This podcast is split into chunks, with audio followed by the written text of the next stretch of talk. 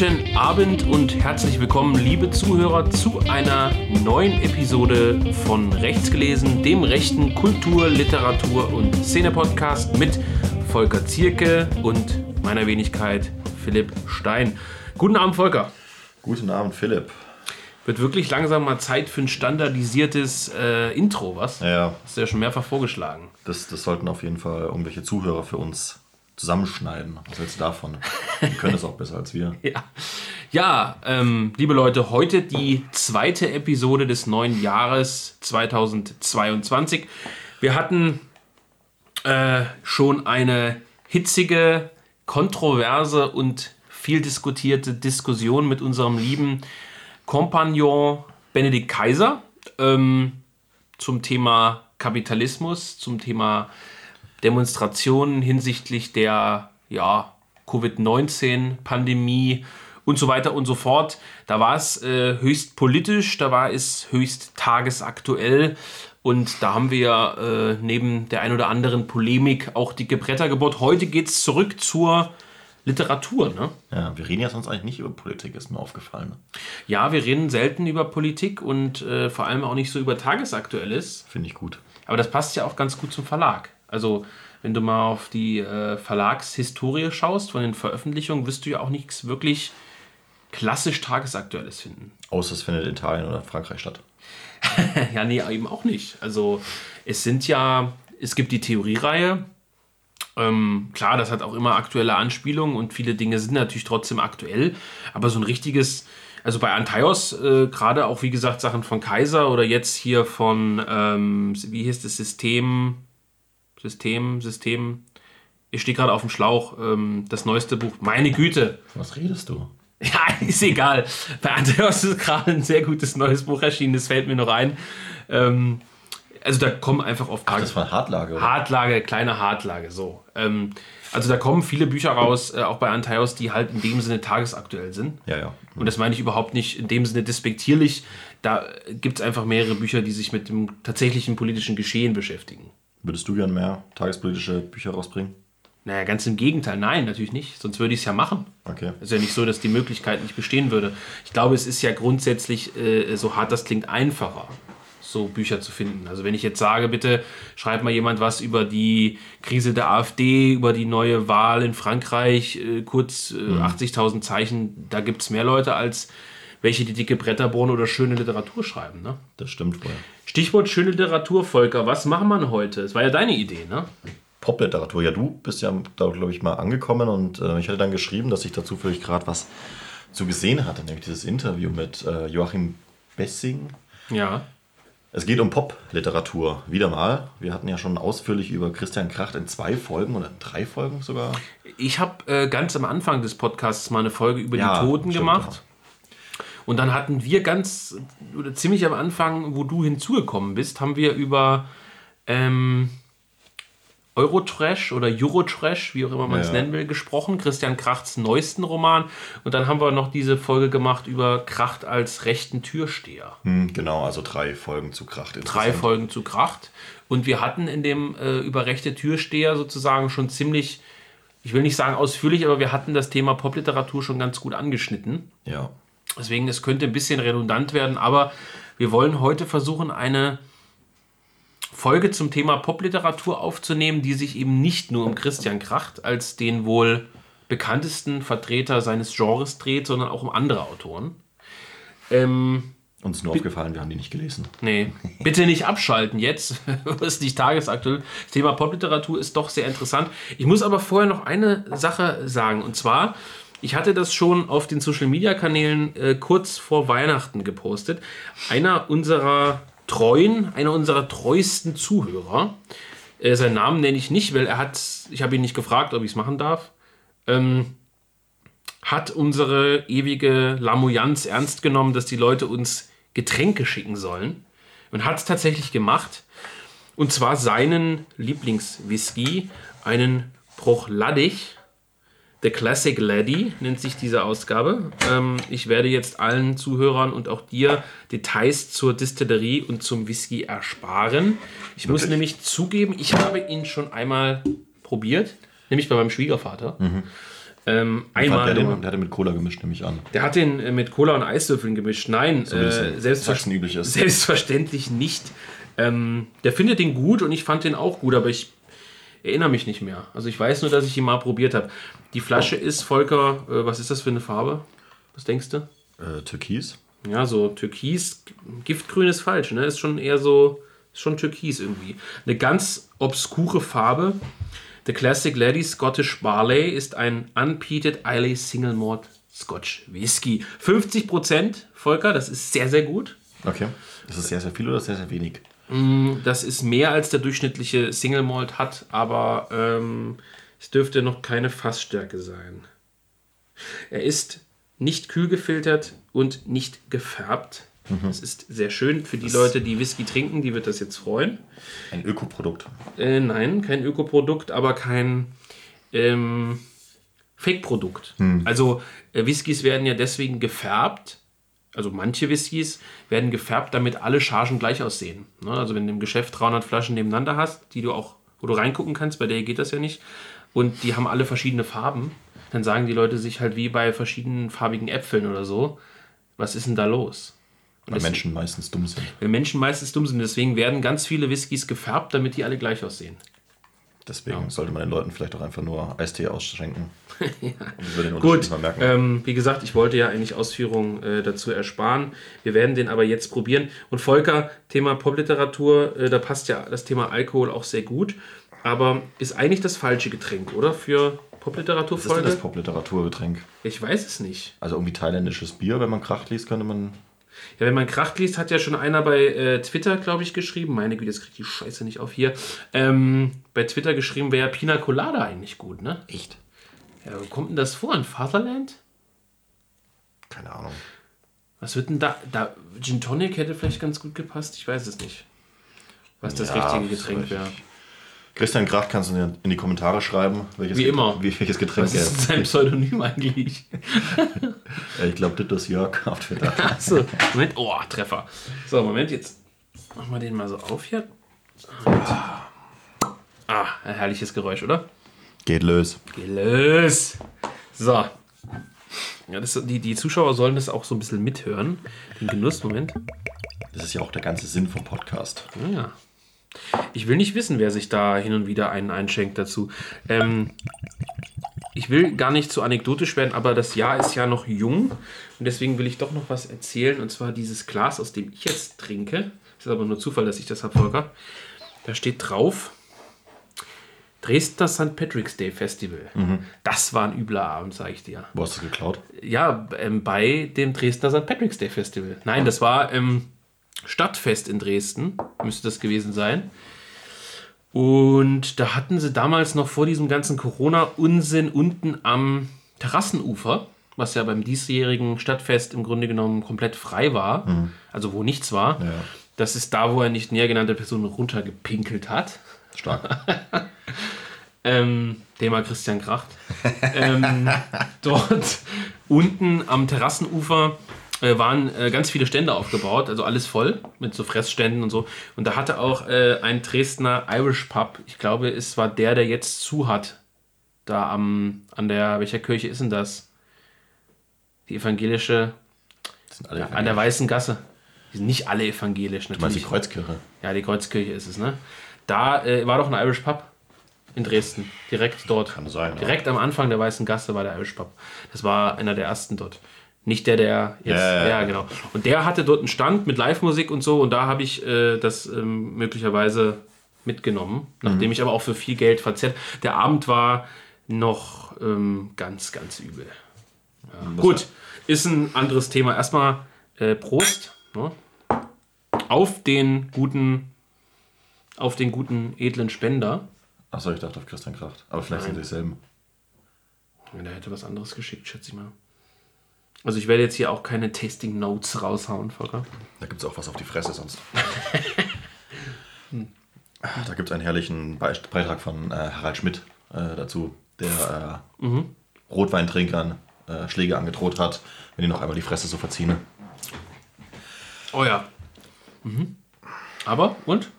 Trinkst du ja nicht oft Whisky, oder? Nicht übermäßig oft. Ziemlich ölig. Naja, Was? Siehst du so passiv-aggressiv den, den Hörern gegenüber.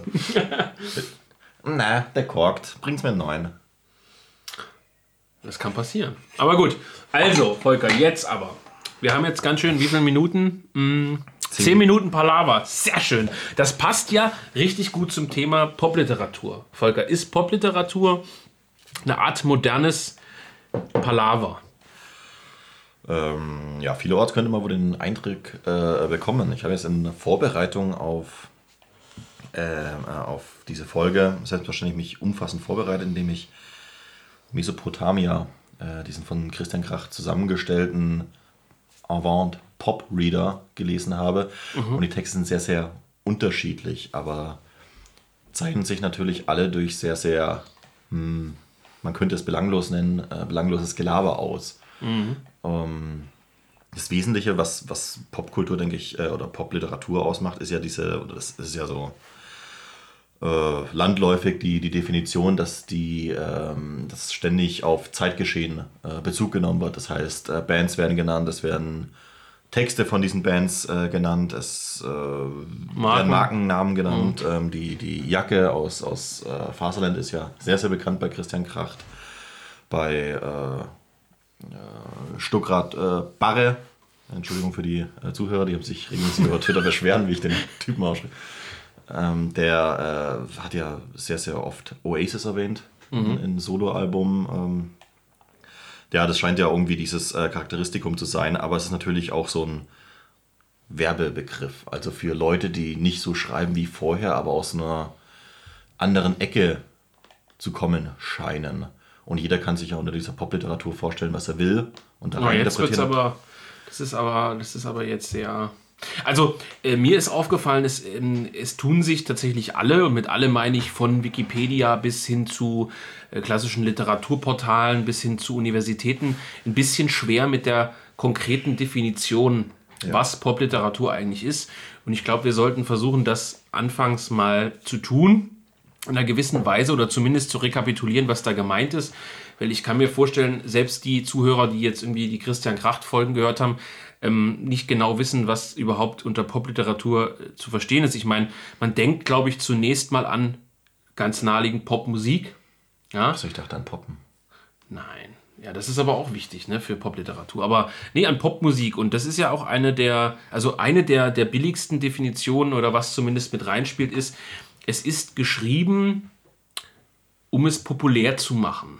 Also es ist jetzt kein Nischenprodukt in der Hinsicht wie ein, was weiß ich, ein verwinkelter Aufsatz über das Sein und das Gestell bei Heidegger oder äh, ein Teilbereich von irgendeinem Thema, sondern Popliteratur ist Populärliteratur. Ja, das halte ich aber für ähm, fragwürdig, weil ähm, ich glaube nicht, dass die Sachen so geschrieben sind. Ich glaube, die, die, die äh, Sachen gerade von äh, Stuttgart Barre und äh, Kracht und äh, die ganz am Anfang stehen sozusagen, die das sozusagen auch diesen Hype in Deutschland ausgelöst haben, sind eine ganz bewusste Abgrenzung von der vorherigen Literatur, also gerade so Günter Grass Sachen. Mhm. Und ich glaube, da bei Popliteratur gehört der Zeitraum, in dem das entstanden ist, äh, wahnsinnig äh, dazu. Denn es ist ja gerade die Zeit, ähm, in der die Mauer gefallen ist, aber 9-11 noch nicht stattgefunden hat, also die 90er. Die, die deutschsprachige Popliteratur. Ja, ja, ja. ja. Mhm. Und, und die, die Literatur, die deutsche Literatur äh, zuvor, die hatte sich ja immer stark, ähm, also Gruppe 47, so äh, eben stark an diesen Nachkriegsdenken immer immer angesiedelt, auch bei, bei äh, krass, äh, es kommt es kommt ja nie über diesen Nazi-Komplex jemals raus. Lustigerweise mhm. bei Kracht ja eigentlich auch nicht. Ähm, wirklich. Ja, das wäre die Frage. Mhm aber dass das eben, äh, ein, sag ich mal, ein bewusster Cut sein soll mit, der, mit den deutschen Traditionen, die ja auch mhm. teilweise gezielt antiromantisch sind. Mhm. Und das ist übrigens auch ein Thema, das bei, bei Kracht immer wieder auftaucht, diese Beschäftigung mit, mit dem Thema Romantik und, und äh, Vorstufe Faschismus, so ein Scheiß halt. Und ähm, sich dazu auf eine, auf eine ja, auf eine Strömung besonnen haben, die in der deutschen Literatur nicht so großen Anklang bislang gefunden hatte, nämlich eben diese, ja, ähm, hauptsächlich Schriftsteller aus dem angloamerikanischen Raum in den 60ern, 50er, 60ern, so Beat Generation, die auch, ähm, also Kracht, äh, Alexander von Schönburg, äh, Joachim Bessingen und, und äh, Benjamin auch, die waren ja alle Journalisten, sind mhm. Journalisten, teilweise immer noch, aus konservativen Medien übrigens, glaube ich, fast alle bei Springer angestellt gewesen. Mhm. Ähm, die haben äh, so diese Grenzen, und daraus kommt, glaube ich, auch diese Popliteratur, diese Grenzen zwischen Journalismus und, und Fiktiven ganz bewusst überschritten. Und das ist ein Charakteristikum, das man zum Beispiel bei ähm, Hunter S. Thompson auch schon in den 60ern findet. Ähm, ja, und vor allem es ist so eine Scheiß drauf Mentalität. Also ja, einfach, einfach ähm, dass es nicht darum geht, ähm, einen also zum Beispiel, das ist ja ganz bekannt, Fear and Loathing Las Vegas, das Buch von Hunter S. Thompson, geht ja ursprünglich darum, dass er als Journalist über das Mint 400 ein Rennen berichten soll. Ja, ja, die ganze genau. Zeit zu, so zugezogen ist, dass er ähm, überhaupt nichts mitbekommt, aber trotzdem drüber schreibt. Und da ist dieses Buch draus entstanden. Und das ist äh, aus deiner Sicht also auch ein Werk der Popliteratur? Nicht, nicht Popliteratur im engeren Sinn, aber es sind natürlich die stilistischen Vorfahren, die, die auch zweifelsohne gekannt haben. Kurze Meinung zum Film? Sehr gut. Ich glaube, sogar der beste Johnny Depp-Film der Lieblingsfilm von Wolf PMS. Echt? Ja, das kann ich ja, mir vorstellen. Ich müsste ihn mehrfach mit ihm anschauen. Hat mich gezwungen, weil ich ihn noch nie gesehen hatte. Mhm. Wir haben aber keine Drogen konsumiert, außer uns unfassbar hart besoffen. Und deine Meinung? Sehr geil. Also ein bisschen verwirrend natürlich, aber also ein bisschen. Ähm, tja, weiß gar nicht, wie ich es beschreiben soll. Ich kann das Buch sehr empfehlen. Habe ich nicht gelesen, muss ich sagen. Das ist sehr, sehr lustig also ähm, diese Fuck-off-Mentalität der Popliteratur ähm, schlägt sich ja in zwei Aspekten nieder. Einmal natürlich in der Thematik. Du hast es schon erwähnt, äh, ganz oft sind äh, popliterarische Werke, gerade die Essays, also jetzt nicht mal unbedingt äh, popliterarische Romane, geprägt von einer gewissen Art von äh, Oberflächlichkeit und Beliebigkeit. Darüber kann man natürlich sehr ausführlich diskutieren, ob es wirklich oberflächlich und beliebig ist oder ob da nicht schon auch tiefere Ebenen sozusagen drin sind. Aber rein von den thematischen äh, äh, ja, Sujets sozusagen, also von, von der Thematik her, ist es oft sehr beliebig. Ähm, wir haben ganz oft, das hast du erwähnt, äh, beispielsweise bei äh, diesem Soloalbum, das ist im Grunde genommen eine Art, äh, ja, ich will nicht sagen Liebesgeschichte, er wurde ja verlassen. Ne? Ja, ja. Ähm, du hast äh, ganz oft irgendwelche Reisethemen, also wo, wo fremde Orte beschrieben werden und teilweise dort dann, das müsste man dann nochmal genauer beschreiben, unfassbar ähm, zunächst banale Details. Also die besichtigen beispielsweise, kannst du da nochmal drauf eingehen, du kennst den Text besser in... Ähm, Gelbe Bleistift? In, Kambo in Kambodscha, das ist ja dieser Text, den ah, wir auch gelesen mh. haben. In Kambodscha beispielsweise äh, ja, die, die Folterplätze von äh, Pol Pot. Mhm. Und auf der anderen Seite äh, springt es dann aber sofort zu, was weiß ich, ich bin auf dem kleinen Roller gefahren, in der ganzen Stadt fahren die Leute nur kleine Roller, dann habe ich eine Pepsi getrunken und dann habe ich mir fünf Whisky reingezogen, einen Joint, dann haben wir erstmal zwölf Stunden geschlafen und der Butler hatte nur zwei Knöpfe an seinem Sakko. Also du hast teilweise so unfassbar ernste und ähm, todbringende äh, Themen, also auch in Faserland gibt es diese Themen ähm, zuhauf und dann wieder so Details zu Marken, zu Getränken, zu äh, also Thema Faserland Taxifahren, sehr ja, allgegenwärtige ja, ja. Taxifahren. Äh, Thema Rauchen. Thema Rauchen. Und das heißt, äh, da werden also teilweise todernste Themen und da vielleicht wieder die Anspielung auch auf sowas wie krass und die, die Literatur, die davor existiert hat, ganz ernste, bierernste Geschichten plötzlich übergeleitet zu teilweise völlig banalen Ge äh, Dingen. Es ist ja auch, da, da zeigt sich ja der, der gelbe Bleistift äh, aus. Das ist ja die, die diese zusammengetragenen FAZ-Kolumnen waren es, glaube ich, ähm, von Kracht äh, aus, die ja immer so Reisethemen haben, weil er ja lange in Südostasien äh, gelebt hatte, äh, in der eben nicht die klassischen Touri-Punkte äh, erfasst und, und beschrieben werden, wie mh, hm, ich war jetzt, äh, was weiß ich, was gibt es in Südostasien, was man anschaut? Keine Ahnung. Ja, irgendwelche Tempel. Irgendwelche Tempel, ähm, dass man äh, nicht davon schreibt, sondern meistens über komplett scheinbar belanglose äh, Gedanken, die einem beim Zug, äh, in der Zugfahrt äh, kommen. Ja, oder ein über, überfüllter Mülleimer vor dem Tempel. Aber. Oder ähm, was weiß ich. Also für mich, wenn ich kurz einhaken darf, für mich, wenn, wenn ich die Popliteratur im Stile von Faserland so auf den Punkt bringen sollte, dann wäre das für mich Disclaimer, ja, es ist keine politische Meinung, so ein Besuch von einer Person äh, in Auschwitz, die da so durch die äh, Baracken schlendert und der dann am Ende in seinem Buch schreibt, äh, ja, ihm sei aufgefallen, äh, wie dreckig die Toiletten eigentlich waren, ob da nicht mal einer sauber machen will. Das ist lustigerweise ja auch ein äh, wesentlicher Teil von dem Film von Kracht. Ah, den habe ich. Von, den, von Finster. Wirklich? Den habe ich tatsächlich nicht gesehen. Das war jetzt, äh, war jetzt ohne Scheiß, war jetzt wirklich äh, komplett, Na, besuchen- komplett banal geraten. Die besuchen die, äh, das, äh, ein KZ, ich weiß nicht welches, ich glaube Dachau oder so. Und ähm, das wird ja so, äh, ja, lustig eingeleitet, in der eine Figur, die an, an den frühen Christian Kracht, äh, der auf das ähm, angelehnte Elite-Gymnasium auch gegangen ist, äh, eingeleitet wird mit ähm, Na, ihr Spasmus, ready for the KZ-Besuch. ja, Ja, aber, nee, ich habe das, ohne Scheiß, das habe ich jetzt nicht gewusst, aber ähm, es ist wirklich, also das ist für mich so, also wirklich mal ganz runtergebrochen, so diese Popliteratur. Du, du hast einen todernsten Platz, todernstes Thema und der Protagonist beschreibt irgendeine, in Anführungszeichen, Belanglosigkeit. Ich muss aber auch sagen, dass ich nicht das Gefühl habe, dass die ähm, Popliteraten Themen hätten. Das zeichnet sich ja auch diese BRD aus.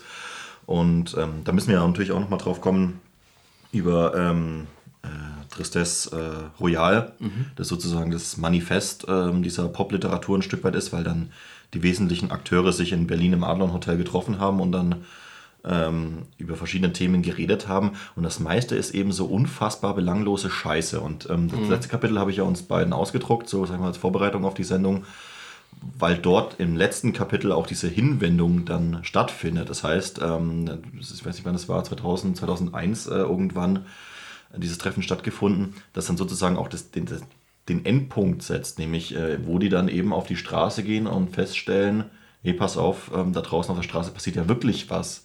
Und es ist eine ähm, Erfahrung, die, glaube ich, die BRD in dieser Zeit äh, widerspiegelt. Meinst du diese erste, 1. Mai-Demonstration dann in, in Kambodscha? Ja, also Ja. allgemein dieses ähm, Gefühl, auch das dann mit 9-11 dann äh, gekommen ist, so ähm, erstmal, hey, dieses äh, Ende der Geschichte ist nicht gekommen und andererseits natürlich auch, ähm, ach, es gibt ja noch was anderes als wir selbst. Also diese, diese, diese ähm, Selbstbeschäftigung der Deutschen mit sich, mit, mit der Einigkeit und ähm, blühende Landschaften jetzt und, und, und so das ist aber auch was, was Faserland äh, getrieben hat, diese Selbstbeschäftigung mit sich selbst, aber Ja, auch mit diesem greift, Land. es greift, greift auch ein bisschen die geistige Enge natürlich der Deutschen an. Ne? Also Natürlich. Kracht, natürlich, muss man sagen, natürlich auch ein Privilegierter, der also auch das, den finanziellen Background hat und familiären Background hat, natürlich die ganze Welt zu bereisen, ist natürlich, äh, sag ich mal, leicht einem, was weiß ich, äh, 22-Jährigen aus Sachsen, aus einer Arbeiterfamilie vorzuwerfen, dass er seinen Lebensmittelpunkt und seinen Geist, auch seinen geistigen Horizont vielleicht in Sachsen und Deutschland hat. Ähm, aber klar, ein interessantes Thema. Jemand, der die Welt, wie er bereist hat, an den entlegensten Orten war, dann halt auch auf diese Engstirnigkeit im Sinne diese, diese Selbstbeschäftigung und diese, äh, also ich sag mal vorsichtig, Kleingeistigkeit der Deutschen zu sprechen kommt, zu glauben, das, was so um sie herum passiert in den Ortschaften und kleinen Städten, sei sozusagen der Nabel der Welt. Das ist ja diese Biedermeier-Mentalität, also komplettes ähm, entpolitisiertes Umfeld. Ja, und äh, das Interessante, weil wir eigentlich noch bei der Definition stehen geblieben waren. Also wir haben einmal diese Themenwahl in Anführungszeichen, also dass ein großer Teil der Popliteraten, zumindest in den 90er Jahren, Ende der 90er, Anfang der 2000er, sehr viel geschrieben haben über Deutschland. Das Ja. kann man eigentlich schreiben. Also über Deutschland als Gesellschaft, als Volk, als Bevölkerung. Ähm, ja, Ich muss hier dran denken, ich hatte diesen ähm, Beitrag von Alexander Schönburg, von Schönburg, äh, Entschuldigung, ähm, gelesen, ähm, der beschreibt, wie er Anton Bruckners äh, siebte Sinfonie in Berlin, glaube ich, anhört und währenddessen ähm, das, ähm, naja, wie sagt man da, das Beruhigungsmittel für seine Hämorrhoiden ähm, aufhört zu wirken und es dann verbindet mit äh, einer Kritik an den Deutschen und Anton Bruckner ist ja auch Romantiker und damit Vorbote von Hitler und so und es ist so auf, auf so vielen Ebenen so absurd, aber das beschreibt es vielleicht ganz gut, so dieses, Ja.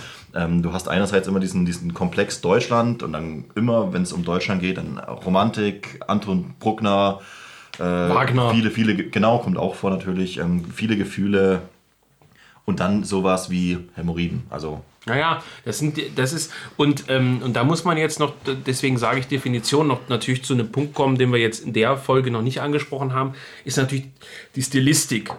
Und das ist was, was natürlich äh, die Popliteratur ganz besonders auszeichnet, ist eine Art Slang, könnte man schon fast sagen.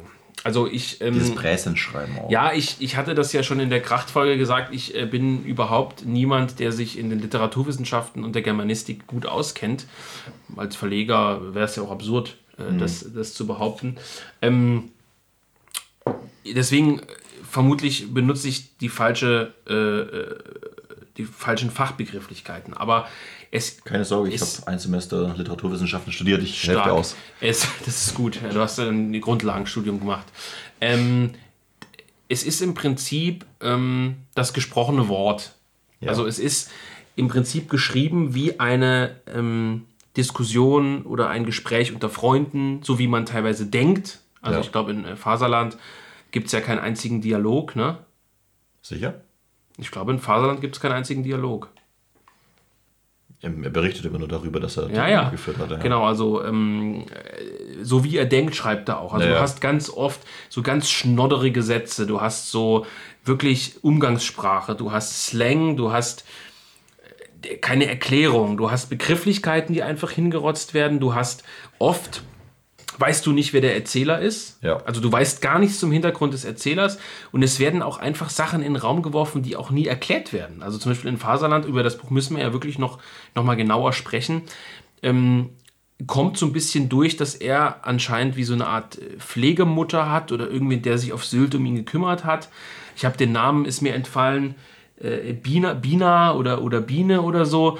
Und dann schreibt er nur, Bina hat auch immer gerne meine, meine Hemden gemangelt äh, oder, oder hat immer gern für mich was gekocht und erklärt aber überhaupt nicht weiter, wer das ist. Und das sind auch so Stilistiken, ähm, da werden einfach Sachen reingeschmissen, da werden einfach, ja, Themen aufgestellt und das hat dann teilweise gar keine Hintergrunderklärung. Ja. So, und die Sprache ist einfach so, ich will nicht sagen hingerotzt, weil es ist ja. Es, es ist teilweise hingerotzt, das ist ja auch das Lustige zum Beispiel. Aber das ist ja die Frage, ist das nicht konstruiert? Also so ein Christian Kracht feilt der nicht an so einem hingerotzten Satz eine Woche, teilweise. Ähm, also ist das wirklich locker runtergeschrieben oder ist das halt eben ästhetisch aufbereitet? Es ist beides. Ähm, es ist, also Imperium ähm, von 2016 von Kracht sind ja auch bewusst falsche äh, Konstruktionen, Satzkonstruktionen drin. Das heißt, ja. der, der, der ähm, Erzähler drückt sich in Konstruktionen aus, die grammatikalisch falsch sind oder Nebensätze nicht abgeschlossen werden oder Punkte vergessen werden oder sowas. Und ähm, das ist auch in den Neuauflagen niemals äh, behoben worden, sodass man davon ausgehen muss, dass es Absicht ist.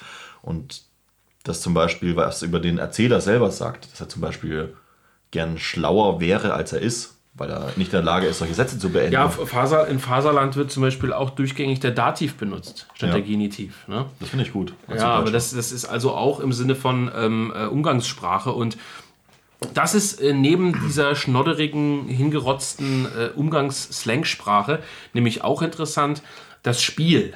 Nämlich das Popliteratur, die Popliteratur ist oft ja auch ein Spiel. Also gerade bei Kracht ähm, dieses, dass wir jetzt schon wieder darüber reden, ist das mit diesem Halbsatz, was soll das bedeuten? Was bedeutet es, dass der Erzähler das und das gesagt hat? Also dieses, ich will nicht sagen Versteckspiel, aber halt diese, äh, dass immer solche Dinge eingebaut sind, dass, dass am Ende von der Literaturwissenschaft und Kritikern und so weiter darüber diskutiert wird, wie war das denn jetzt gemeint und ist nicht dieser Halbsatz eigentlich total tiefgründig? Möglicherweise hat der Autor das nach äh, drei Joints und 20 Bier einfach hingeschrieben, sich nichts dabei gedacht und die Literaturkritik diskutiert in 20 äh, Masterarbeiten äh, und äh, was weiß ich, 50 äh, Fernsehshows darüber, was mit diesem geilen Halbsatz für eine Kritik am Deutschland der 1990er Jahre ausgedrückt wird. Wobei natürlich, es ist natürlich offensichtlich immer ähm, dieses Spiel der Provokation mit, äh, ja, Wissenschaftsvertretern, äh, also gerade so eben ähm, Literaturwissenschaftlern oder, oder auch die ganzen Feuilletonmenschen. Aber andererseits kann man, denke ich, nicht sagen, dass diese Popliteratursachen nicht sehr, sehr wohltemperiert und ähm, durchkonstruiert sind. Ja, eben. Also das ähm, halte ich doch für Also gerade bei, bei Kracht, aber ich glaube bei, ähm, äh, bei, bei Barre ist es eben so, dass es wirklich tatsächlich Absicht ist, diese Dinge so zu schreiben. Und tatsächlich ähm, gibt es auch, es gibt ja, ähm, also Kracht ist ja relativ gut erforscht von der Literaturwissenschaft, wirklich, wie du richtig sagst, äh, Bände, die sich damit beschäftigen. Ah, hier lässt sich was in Imperium finden, was damals schon in Tristesse Royal in einem Ja. Nebensatz angekündigt worden ist. Ich habe ich hab ja so ein, so ein Band hier, der heißt äh, Text äh, plus Kritik, Zeitschrift für Literatur, begründet von Heinz Ludwig Arnold, äh, Band 216, Christian Kracht, genau. Und das ist genau, was du sagst. Von wann ist denn das, der Band? Ich habe mir den irgendwann mal gekauft. Ist so ein Heftchen hier mit einer ISBN tatsächlich. Mm, boah, 24 Euro hat das Ding gekostet. Wahnsinn. Und ich denke immer, der junge Europa Verlag wäre zu teuer. die haben das halt nicht bei Amazon gedruckt, die Idioten. Genau. Ähm, was weiß ich, Bad Langensalza, interessant. September 2017, ja, und jetzt hast du hier so, kann ich ja mal ein bisschen äh, vorlesen, eine Frage des Modus zu Christian Krachts gegenwärtiger Ästhetik, Bordtreff und Neckarauen über Faserland, Diskurse des Extremen, Autorschaft als Skandal, Hermeneutik des Bruchs oder die Neuerfindung frühromantischer Poetik. Das klingt so und schwul, das so ist weiter. ein Anfall. Ja, Wahnsinn. ne? Helge Malchow, guck an. Wer? Helge Malchow. Ja, das ist ja der Verleger von Kracht. Naja, eben. Daniel Kehlmann. Guck an. Ja, also mh, bekannte Namen, aber dennoch, äh, wie du sagst, also hier äh, beschäftigt sich diese Chai- Zeitschrift für Literatur mit den Texten von Christian Kracht ähm, und versucht natürlich aus dem Wort Neckarauen, was in Vaterland äh, sozusagen diskutiert wird, äh, einen Fachvortrag zu machen. So, Ja. und das ist es, dass sich also die Neckarauen und Rheinwiesen gehören zusammen, ne? Ja, und das vor allem auch die, die, wie soll man sagen, diejenigen, die eigentlich mit der Popliteratur ein Stück weit beleidigt werden sollen, zumindest interpretiere ich das teilweise so, sich dann in, äh, wie schon gesagt, 20 Bänden damit beschäftigen, was der Autor an diesen drei Halbsätzen äh, sagen wollte. Das ist schon ein Phänomen. Ich will nicht sagen, dass es das bei der Popliteratur im Besonderen gibt. Wir hatten ja auch bei der äh, Folge über Tolkien schon gesagt, dass sich, mit, äh, dass sich da ganze Vereine mit, mit der Tolkien-Forschung und so weiter beschäftigen. Aber bei der Popliteratur, die ja doch ein relativ junges Phänomen ist, gerade in der deutschsprachigen Literatur, wahnsinnig viel Sekundärliteratur dazu. Und eigentlich wieder ausgestorben ist. Also ich glaube, der letzte ähm, lebende Vertreter ist noch John Höver. Das so. Ja, das, das, wollte ich, das wollte ich wirklich auch ansprechen. Also ähm, wir müssen irgendwann mal eine Folge zu äh, Live Rant oder Rant oder wie auch immer machen. Ach so, ja. Ja, also äh, auch bei Kiepenheuer und Witsch, der also mit Planet Magnon und ähm, Allegro Pastel und auch Kobe County, also drei sehr gute Bücher geschrieben hat, die man auch unter Umständen in die Richtung Popliteratur äh, schieben könnte. Kiepenheuer und Witsch, auch wenn die mir keine Bücher verkaufen wollten. Beste Grüße an dieser Stelle, hören ja den Podcast auch, weiß man ja. Ähm, verlegen viele Bücher in diese Richtung. Ich wollte noch Nick Cave ansprechen. Nick Cave kennst du vielleicht eher aus der Musik. Naja, bin großer Fan. Ja? Die Musik, ja. Ehrlich? Ja, klar. Haben wir so. nicht darüber mal geredet? Mal kurz. Nick Cave in Australien geboren. Guck an. The Birthday Party. Ja, das ist seine erste Band. Hm. Jedenfalls äh, Nick Cave äh, habe ich hier das Buch Der Tod des Bunny Munro. Roman, auch Kiepenheuer und äh, Witsch. Hat er den, äh, die, den Titelsong für Peaky Blinders äh, geliefert, was wir Ja. vielleicht auch mal gegebenenfalls Um- um- besprechen wollen. Unbedingt besprechen wir das. Äh, auch Thema Oswald Mosley. Es gab ja gerade den neuen Trailer zur, Ja. zur neuen Staffel. Wie auch immer, vierte Auflage 2009. Das ist das, das was ich hier habe, die Übersetzung. Ähm, The Death of Bunny Munro ist die Originalausgabe auch von 2009. Ähm, ist auch, ja, Nick Cave als Rockmusiker passt das natürlich auch perfekt zum Thema der Popliteratur. Und hier geht es um einen, ich glaube, äh, Vertreter, das heißt Verkäufer von Damen, ich glaube Damenschminke oder irg irgendwelchen Gibt Damenprodukten. auch Herrenschminke? Bestimmt. Christian Kracht, bestes Thema. Das ist doch ein Witz. Christian Kracht hat doch selber, in welchem Buch beschreibt er das denn, dass er sich immer geschminkt hat früher? Das ist doch, ein, Na, in, in Eurotrash. das ist doch eine Ente. Nein, das glaube ich nicht. ja, jedenfalls, ähm, irgend so ein Vertreter von hier so Damen, äh, Schönheitsartikel, hier steht's, Vertreter für Schönheitsartikel und unersättlicher Lüstling.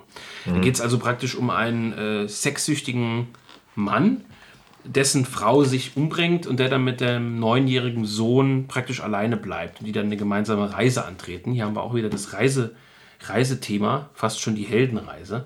Ich kann verraten, er stirbt am Ende. Toll.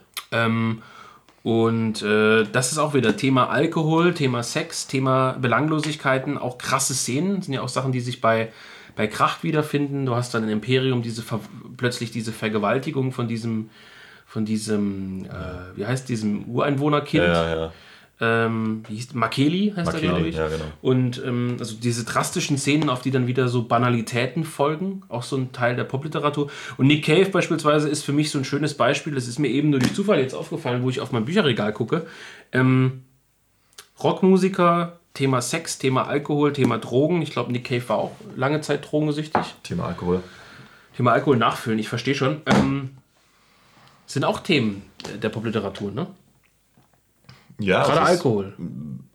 Ja, es ist natürlich aber auch, glaube ich, immer ein äh, Ausdruck dieser, was ich vorhin gemeint habe, dieser, dieser Selbstbeschäftigung natürlich. Ähm, in Faserland ähm, heult ja auch der Autor im Prinzip auf äh, 300 Seiten dann, also nicht mehr 300 Seiten, ne? äh, lange rum äh, äh, üb- über den, den eigenen Zustand. Das ist ja auch, ähm, wird ja auch getrieben durch die ähm, Erzählweise. Das heißt, eben bewusst keine dritte Instanz eingeführt, sondern es ist ähm, praktisch äh, ohne Filter die Gedanken des Autoren in so einer Art, wie das übrigens auch die Beat Generation teilweise gemacht hat, in so einem äh, Stream of Conscience äh, äh, Ding, dass die in einer Tour einfach alles rausschreiben, was eben gerade im Kopf ist, selbst wenn du irgendwie gerade selber drauf bist oder so. Und ähm, es ist natürlich auch eine eigene Form von äh, Bewältigung und natürlich Überwindung dieses Selbstkomplexes, würde ich mal sagen. Und Krach tut es ja zum Beispiel besonders, äh, ähm, also er überwindet sich und die Popliteratur in 1979, in der dieser Typ, der Protagonist, sich seiner eigenen Dekadenz und äh, gelangweilten äh, selbst zur Schaustellung seines Leides bewusst wird und dann eben nach Auswegen sucht. Und ähm, die Erlösung, wir wissen es, wir wissen es äh, seit dem letzten Gespräch mit Benedikt Kaiser, Vorsicht, Spoiler. die Erlösung natürlich in einem maoistischen Erziehungslager findet.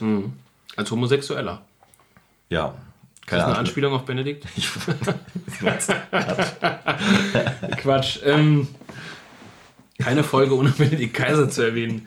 Ähm, nee, also ja, ähm, da- das, das wäre also jetzt ähm, auch ein Punkt, den ich dann als nächstes ansprechen würde, ist, äh, welche Tiefe haben diese Belanglosigkeiten. Aber wir waren bei noch zwei anderen Punkten. Nämlich der erste Punkt war, du sagst, die Popliteraten sterben aus.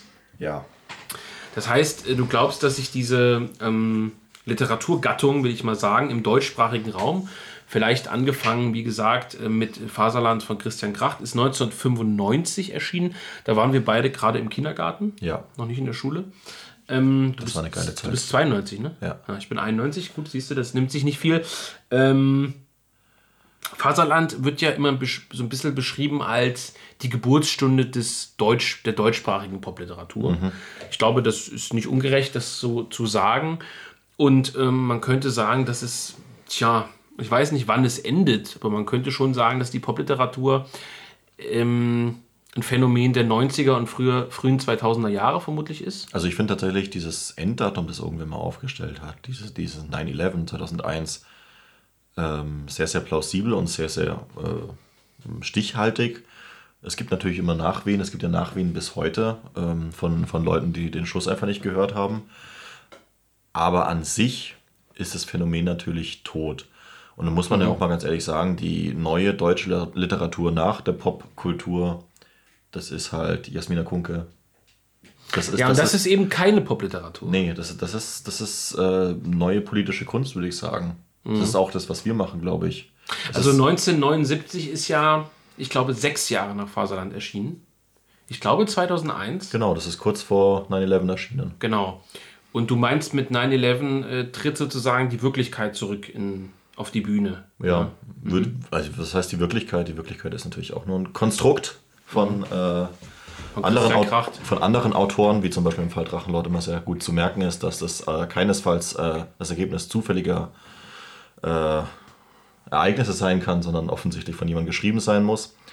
Und ähm, genauso verhält sich ja auch mit der deutschen Geschichte ein Stück weit, ähm, dass das doch einem weiten Teil der Deutschen, und damit beschließe ich jetzt Ost und West ein, ähm, ins Leben, zurück ins, in die Gedanken gerufen hat, dass es doch noch was anderes gibt als die eigene Selbstbeschäftigung und das Beweihräuchern von Leuten wie mhm. Kohl. Ja, die 90er Jahre werden ja, und das können wir ja nur ein Stück weit bewerten, weil wir, wie gesagt, äh, für politische äh, Geschichten zu jung waren, äh, als eine, eine, ziemlich bleierne Zeit beschrieben. Also auch von, von Rechten. Oder die gute alte Zeit, wie es bei der AfD heißt. Ja, stimmt. Nee, aber Adenauer war da schon tot, ne? Wobei Adenauer war vermutlich zu rechts. ähm, naja, aber nee, also auch, auch ähm, Leute, sage ich jetzt mal, wie Götz Kubitschek, die in den 90er Jahren äh, dann sozusagen auch mit, mit der heutigen Variante oder der, der dann vorherrschenden Variante der neuen Rechten begonnen haben, äh, haben ja die äh, 90er Jahre, wie gesagt, immer als so eine Art bleierne Zeit beschrieben, wo im Grunde genommen politische Themen, äh, die ein Stück weit revolutionär oder provokant waren, nicht wirklich auf die Agenda gehoben wurden.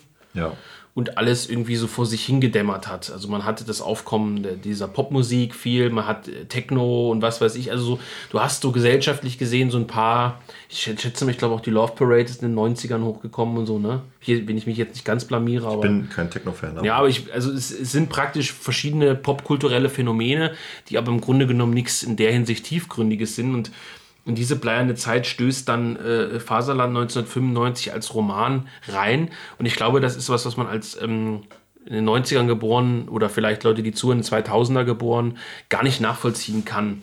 Und Leute, die vielleicht auch sogar erst 2015 richtig politisch wurden oder auch so im Rahmen der IB, die kennen ja eine Zeit zwar, nur die von Überfremdung geprägt ist und auch von Zensur und auch von von ja, anderen, anderen Verschlechterungsmechanismen innerhalb der BRD und Europa. Aber die kennen natürlich eine höchst politische Zeit. Also ähm, die kennen eine Zeit, in der Pegida aufgekommen ist, ja, in der ja. die IB hochgekommen ist, in der, was weiß ich, die AfD gegründet wurde, 2013 glaube ich. Und das sind für Leute, die, ähm, die 20 Jahre vorher schon aktiv waren oder länger, natürlich unglaubliche Ereignisse. Also ich sehe das immer wieder bei Micha, Michael Schäfer, der dann sagt, Leute, wisst ihr eigentlich, wo wir politisch aktiv waren? Da hat sich gar nichts bewegt. Also du hast vielleicht extrem gute Aktionen gemacht, extrem gute Bücher, Broschüren, was auch immer. Und es ging einfach nichts. Die mhm. Leute haben sich einfach nicht dafür interessiert. Das war ihnen scheißegal. Und egal wie gut das war. Und Überfremdung gab es ja in den 90ern auch schon. Das ist gar kein.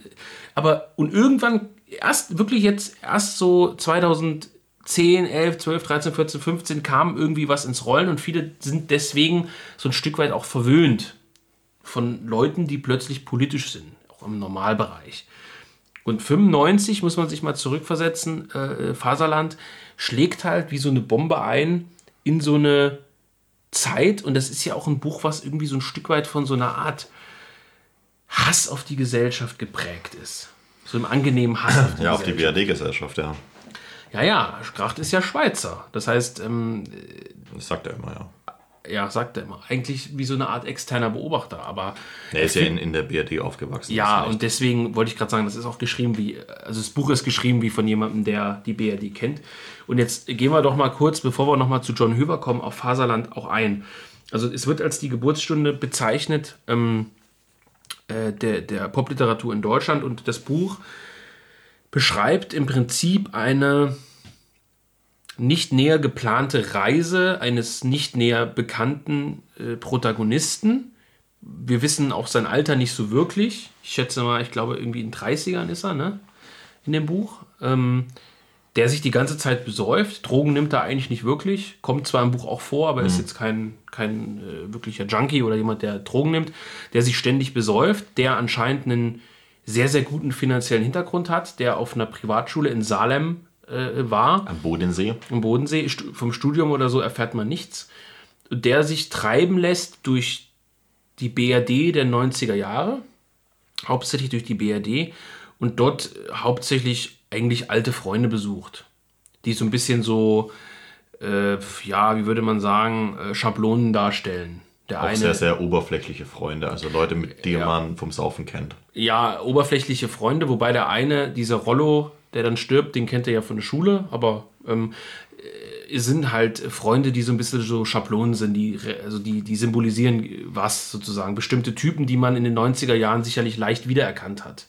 Den Typus Frankfurter Kneipengänger, mhm. den Typus Hamburger Snob, der aber einen auf äh, lässig macht.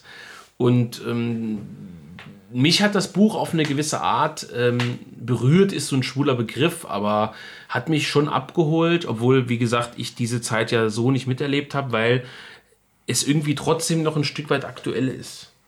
Also diese bleierne Zeit ist vielleicht ein Stück weit vorbei, aber das, das Deutschland ist schon irgendwie ein bisschen gleich geblieben. Die Themen sind dieselben geblieben. Und man muss ja auch sagen, also Popliteratur ist natürlich immer Ausdruck eines Zeitgefühls. Deswegen mhm. ist natürlich die Popliteratur auch nicht weg. Das, das Gefühl ist nur ein anderes geworden und das, das sieht man bei Kracht relativ gut, denke ich. Aber ähm, äh, Popliteratur wird es ewig geben, das sage ich mal. nee, jetzt, weil, weil Christian Gracht nur die Haare abschneiden und einen Bart wachsen lassen. Ja. Nee, weil, weil es äh, immer so ist, dass du über, das hat ja auch äh, äh Bessing in, in diesem Interview gesagt, du kannst gar nicht anders, als über die Zeit zu schreiben, in der du lebst. Ja, aber das ist ja nicht das einzige Merkmal von Popliteratur. Also wir hatten ja die Stilistik, die Thematik. Äh, dann wäre ja Jasmina Kunke auch Popliteratur. Naja, ein Stück weit hat sie das natürlich irgendwie, äh, also habe natürlich nichts gelesen, ist, äh, ich lese ihre Tweets mit äh, großer Freude, ähm, die äh, sicherlich auch beein beeinflusst. Ich, wie gesagt, ich kann mir das vorstellen, dass Schwarzes Herz ähm, sehr, sehr viel mit diesen popliterarischen äh, Stilistiken spielt, aber ähm, die, die, was es dann doch unterscheidet, ist doch dieser krass politische Ansatz, den, den es bei den Popliteraten so ge nicht gegeben hat. Und, und äh, würde ich behaupten, dass bei dem Christian Krach diese Lamoyanz nicht so ausgeprägt ist. Ja. Oder die Lamoyanz ist halt, und, äh, ist halt hintergründiger. Aber was ähm, heute haben wir es hauptsächlich zu tun in der Literatur. Also wenn, wenn Schwarzes Herz von mhm. Krach geschrieben worden wäre, dann würde man vermuten, dass das alles nur Fake ist und auf einer zweiten Ebene stattfinden wird. Während wir bei Las Jasmina Kunke wirklich annehmen müssen, dass sie den Scheiß ernst meint. Das Problem ist, sowohl die, ähm, die Politik wenn man es so nennen will, als auch die Literatur sind heute Identitätspolitik. Ja. Das heißt, es geht immer um Minderheiten, es geht immer um Identität. Wer bin ich? Bei uns ja übrigens auch. Bei uns auch, natürlich. Das ist ja, äh, das ist keine Anklage und auch keine Ausnahme, uns da irgendwie rauszukreien. Bei uns geht es auch um Identität und ich finde das eigentlich auch gar nicht mal so schlecht, nee. weil das ja auch einen klärenden Moment hat. Diese Popliteratur hat ja keinen kein wirkliches Potenzial, Dinge äh, auszuräumen, auszudiskutieren, zu lösen und ähm, diese Identitätspolitik bringt aber gerade bei denen, die sich marginalisiert fühlen, es aber eigentlich in gewisser Weise ja nicht sind. Also wenn ich beim Bäcker blöd angeguckt werde, weil ich halt ein Neger bin, dann ist das halt äh, in der sächsischen Provinz irgendwie blöd. Kann ich schon verstehen. Ja, irgendwie, mein Vater ist ein Neger, meine Mutter ist eine deutsche Weiße, ich bin halt ein Halbneger, gehe zum Bäcker und werde halt von der Oma mit ihrem Spazierstock, die sich irgendwie eine Doppelte holt, blöd angeguckt. Okay, äh, ist blöd, kann ich verstehen. Hab ja nichts verbrochen erstmal. Ja? Das ja Aber auch. das ist diese Lamoyanz. Da, da, schreibt dann jemand, schreibt dann irgendeine eine Alte, die irgendwie, äh, wie gesagt, so eine Halbnegerfrau ist oder so. Ich meine jetzt nicht die Kunke, sondern jetzt mal einfach in den Raum gestellt. Am Ende so ein äh, 300 Seiten Buch darüber, äh, auch in so einer Slangsprache, popliteratisch, sage ich jetzt mal, äh, wie sie als Jugendliche immer vom Sportlehrer mal blöd angeguckt wurde, wie der Arzt einen Witz über sie gemacht hat und wie sie sich gekränkt gefühlt hat, weil die Oma beim Bäcker unfreundlich war. Und das, und die, sie setzen das dann am besten noch gleich wie, äh, wie vermutlich das Leiden an der Front in Stalingrad, dass sie dann dort äh, irgendwie beim äh, diese Rassismuserfahrung machen mussten. Mhm. Und das ist diese unfassbare identitätspolitische Lamoyanz, die die äh, Literatur überlagert und die dann von dieser unfassbar widerlichen Journalisten- und äh, Literatenkaste, die sich auf so Buchmessen selbst beweihräuchert, mit gegenseitigen Preisen überhäuft wird, weil jemand auf eine besonders authentische Art und Weise seine Diskriminierungserfahrung klargemacht hat und in einem Diskurs der Identitätspolitik dargestellt hat, dass Deutschland was weiß ich ist. Okay, wir, wir, merken alle, dass das ein sehr persönliches Thema für dich ist. Jetzt. Nee, nee, das, äh, das ist nur was, was, äh, was, was mir im Laufe dieses äh, Popliteratur-Podcasts nochmal klar wird, dass wir es hier eben nicht mit Popliteratur zu tun haben, man muss, man, sondern man mit könnte, Identitätspolitik. Man könnte natürlich jetzt auch in den Raum stellen, also wir sind ja anerkanntermaßen große Kracht-Fans. Grüße, wie gesagt, an der Stelle. Christian, ne? Aber ähm, es ist eine, eine, Sache, die ich, glaube ich, auch mit äh, Jonas Schick in dem Podcast über Black Metal angesprochen hatte, die ich aber allgemein als jemand, der sich mit Musik ähm, sehr, sehr beschäftigt, äh, äh, festgestellt habe, dass der moderne Kapitalismus sehr, sehr schwer in der Lage ist, gute Produkte zu erschaffen. Das klingt irgendwie jetzt, ähm, jetzt nach einer Kapitalismuslogik sehr, sehr dumm. Aber man muss ja konstatieren, dass die Hollywood-Filme immer schlechter werden, dass die äh, Musik immer schlechter wird und dass die Bücher offensichtlich schlechter werden. Und entschuldige mal bitte, Jasmina, aber dieses ganze schwarze Herznummer, die war halt ein PR-Gag. So, ähm, um das Ding halt zu verkaufen, ist, ist sicherlich wichtige Themen, die da angesprochen werden, aber letztendlich muss es ja verkauft werden. So. Und ähm, das ist, glaube ich, bei den Pop-Literaten nicht so im Vordergrund, weil dort wirklich noch Entschuldigung, Künstler sitzen, die sich Gedanken gemacht haben über bestimmte mhm. Themen. Die Themen können teilweise belanglos sein, die können wie zum Beispiel bei Soloalben halt, äh, ähm, ja, eine Alte hat mich verlassen, ich muss mich jetzt dringend besaufen, ähm, Thematik behandeln, was in Ordnung ist, aber es ist sozusagen von, von der Seele geschrieben und, und bei, bei, bei Kracht ist das ja auch so. Man kann jetzt da natürlich wie gesagt, sagen, dass er immer diesen Nazi-Komplex immer mit reinbringen muss, dass er immer über die Deutschen ablästert mit der Romantik und mit Faschismus mhm. und Hitler und so. Aber dass da wirklich noch Themen angesprochen werden, die eine Relevanz haben, unter, unter all diesen äh, äh, verschiedenen Lagen von Ironie, von, von Belanglosigkeiten, von Hämorrhoiden, die dann äh, äh, seitenlang ausgebreitet werden, dass es da doch noch eine Substanz gibt an wirklicher emotionaler Tiefe und vieles anderes, was heute jetzt produziert wird, man muss sagen, es wird produziert. Äh, ja, genau, es wird, ja. Dass das eben nicht mehr da ist. Und ich glaube, deswegen, wie gesagt, wird es ewig geben, es wird sich durchsetzen, weil Qualität, ähm, das weißt du ja im Kapitalismus, setzt sich immer durch. Naja, ähm, ich glaube, die Popliteratur ist im, Be im Prinzip der Beginn, der Beginn ähm, der Identitätspolitik ja, ja, auf, ist, ja. Auf, auf eine andere Art, weil die, die Leute, die im Prinzip die Popliteratur geschrieben haben, und da zähle ich Kracht jetzt einfach auch dazu, sind erstmal Deutsche, weiße Deutsche. Westdeutsche.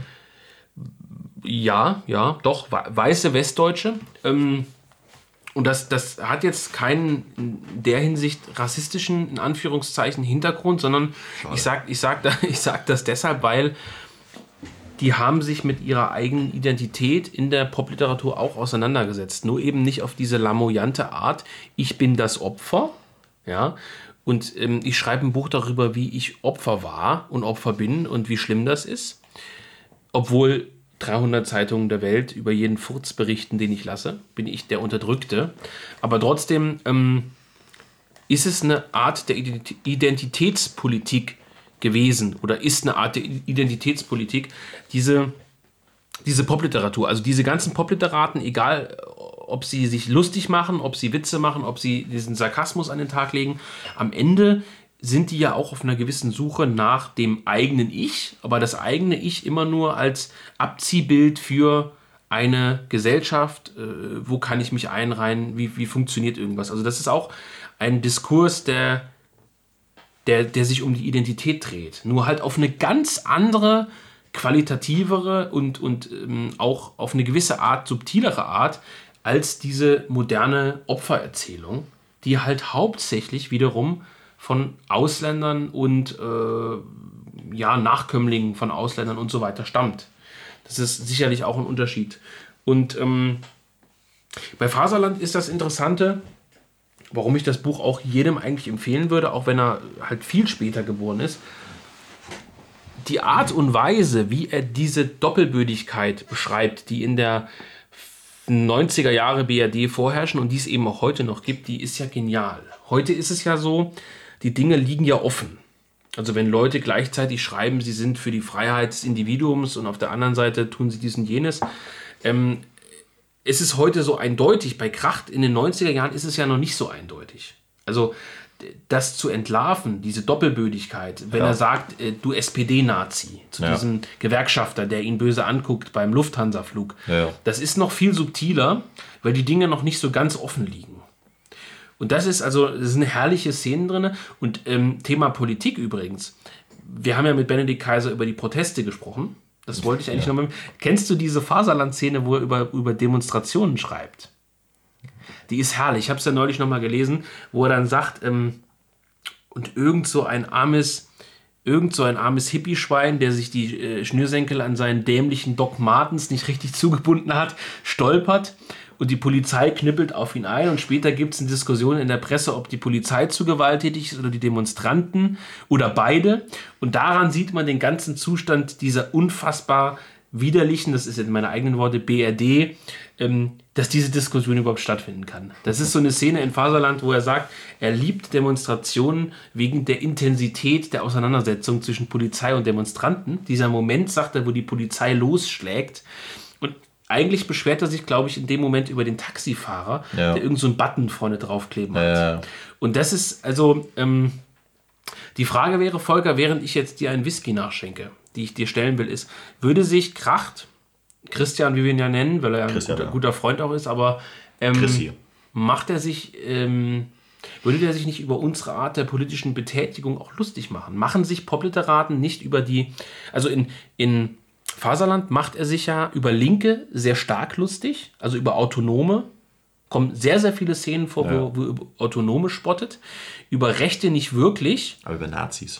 Also jeder ist ja praktisch ein Nazi. Ja. Und er macht sich ja, also er stellt ja eine Burschenschaft in Heidelberg dar. Ja. Also sehr, sehr negativ auch. Das könnte man als Abziehbild für die Rechten dann nehmen. Vielleicht. Ähm, macht er, machen sich nicht alle Popliteraten auch über politisches Engagement lustig? Doch. Und warum? Weil es sinnlos ist. Ja, aber was Ja, es ist keine was, gute Message an unsere. äh, Nee, Zuhörer. aber was machen die Popliteraten? Sie in einer Zeit, in der politisches Engagement sinnlos geworden ist, machen sie sich über dieses Engagement von diesen Leuten lustig. Ja, aber ja, aber sind nicht alle Popliteraten? Und das wäre ja so, ein- wäre auch so ein Punkt, der, ein Ansatzpunkt der Kritik. Salem, Privat, äh, Privatschule. Äh, finanzieller Hintergrund, äh, Diskussion über Barberjacken, über äh, 1000, 1500 Euro teure Sakkos von was weiß ich. Ähm, machen die, sie- können die sich nicht auch deshalb lustig machen, weil sie ja die, die Ernsthaftigkeit des Lebens auch nie kennenlernen mussten? Ja, das ist eine sehr aber das- bürgerliche Frage, aber. Ja, aber die, die, das Bewusstsein darüber, wovon die Kritik kommt, ist ja allgegenwärtig.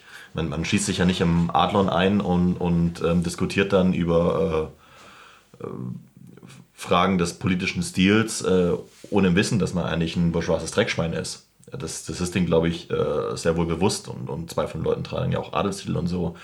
Und, und ähm, Kracht hat das ja umfassend äh, aufgearbeitet in Eurotrash. Das ist ja eigentlich die, die ganze Pointe sozusagen, dass ähm, dies, dies, diese Selbstbeschäftigung ja ähm, Grundgegenstand von, diesem, äh, von dieser Popliteratur ist, dass man sich sehr wohl bewusst ist. Also das ist ja auch kein, kein zufälliges Ding, dass äh, in Faserland ähm, die, die ehemalige DDR nicht besucht wird.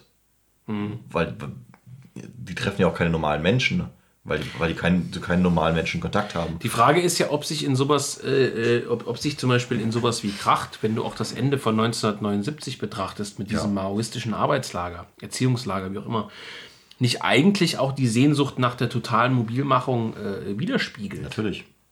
Ja, was heißt natürlich? Das würde der 100 Pro äh, natürlich bestreiten. Ja, heute, ja klar. Ne, das Problem ist, es ist ja dieses, dieses Grundproblem von dieser, ich sag's mal ganz, ganz vorsichtig. Ich weiß, dass das zu den Popliteraten nicht dazu zählt, sich als Rechte zu bezeichnen. Auch wird eben mir auch angedichtet. Aber dass es aus, aus einem ästhetischen äh, Ding immer so, so ein ästhetischer Widerstand ist, ja. Also losgelöst von politischen Fragen, sondern ästhetischer Widerstand gegen die BRD der 90er. Ähm, auf, auf einem intellektuellen Level. Dass ähm, die das nicht begreifen oder nicht begreifen wollen, dass das, was dieser Widerstand erfordert, das ist, was wir machen. Das klingt jetzt sehr selbstgefällig, ähm, aber dass du ähm, eben aus so einer ähm, ästhetischen äh, Perspektive heraus nicht wirklich Widerstand leisten kannst, außer du wirkst halt wie ein Zwergenaufstand, was, was halt genau das ist, was passiert ist. So, die Leute ähm, äh, schreiben dann über identitätspolitische Themen, dann ist einem der, der 2016 äh, Imperium und es wird eine Sprache des 19. Jahrhunderts, Kolonialismus äh, benutzt und ähm, dann lachen die sich natürlich einen Ast ab, weil ähm, das äh, unfassbar beworben wird und äh, man offensichtlich zu dumm ist, die zwei- oder dreifache Doppelbödigkeit nicht zu erkennen. Aber ähm, ist ja nicht so, dass, dass, also, dass die jetzt dann, sag ich mal, ähm, einen John Höver lesen und dann sagen, das ist alles, was ich jemals sagen wollte weil, weil die das nicht kapieren, glaube ich, weil, die, weil das auch nicht deren Lebensrealität widerspiegelt. Wenn die jetzt eben ein, ein Buch lesen, vielleicht auch nicht von Jasmina Kunke, dann sagen die vielleicht auch, ja, das spiegelt meine Lebensrealität nicht wider, weil ich ähm, solche Probleme in Zürich nicht habe.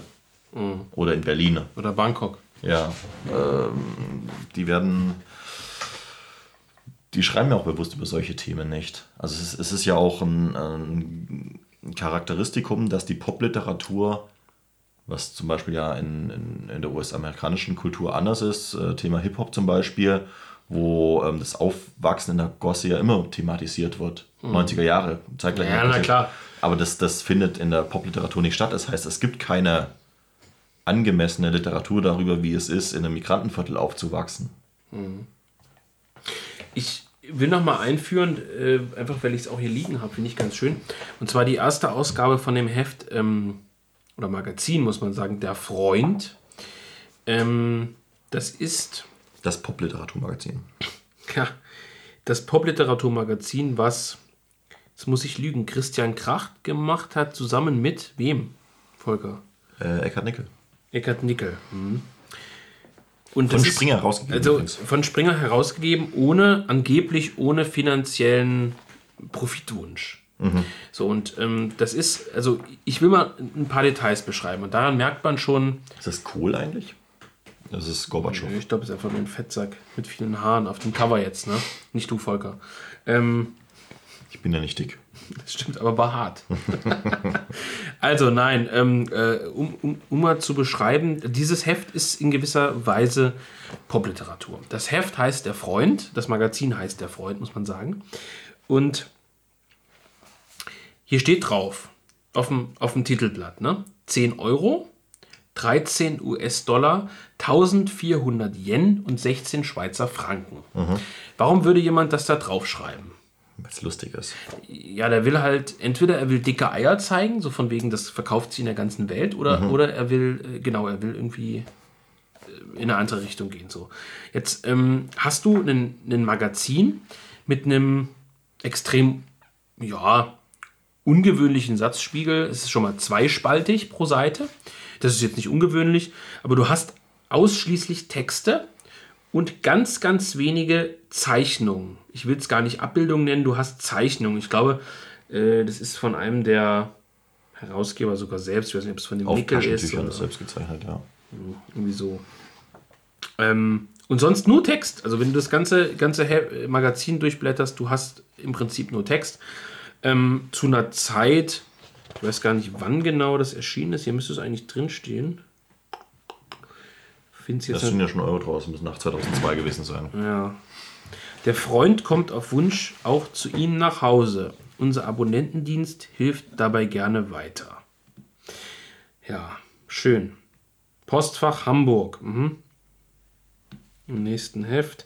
Ein fast unlesbar langes Gespräch mit Franz Josef Wagner, nepalesische Volksmärchen, der vollständige Lyrikzyklus Barschels stumme Arie und die vergessen geglaubte Geschichte des subversivsten aller Musikgenres Ska. Ach, guck an, am 16. Dezember 2004 erscheint die nächste Ausgabe. Mhm, mhm. so, und ähm, hergestellt, beziehungsweise, ja, im Prinzip ähm, das Büro von, befand sich in Kathmandu. In Kathmandu, in Nepal. Der Freund herausgegeben von Christian Kracht, Chefredakteur Dr. Eckhard Nickel, verantwortlich Art Director, bla bla bla. Will sagen, das ist ein Werk ähm, des Axel Spring, der Axel Springer AG. Damals noch ansässig in Hamburg, ich glaube heute schon in Berlin, ich weiß es nicht. Ähm, und das Heft ist so ein Beispiel der, der Popliteratur. Da kommen jetzt zwei Popliteraten daher, machen in den Büros der Axel Springer AG eine Präsentation des Heftes von ihrem Magazin Der Freund und sagen erstmal, dieses Heft entsteht übrigens in Kathmandu, in einer Hotellobby in Nepal. Das Heft ähm, ist von uns so ein kleiner Spleen, eine kleine Passion. Hier sind irgendwelche abseitigen Texte, die eigentlich auf Deutsch gesagt kein Mensch interessieren. Wie viele Abonnenten wir haben, ist uns total egal. Ob das Geld bringt, ist uns egal. Und dann sagt die Axel Springer AG, eine der wohl profitorientiertesten und raffgierigsten Presseerzeugnisse, Presseproduzenten äh, der BRD. Uns ist das auch egal, ob das Geld bringt. Ähm, das ist ein schönes Literaturmagazin. Na, Herr Kaiser, was sagst du jetzt?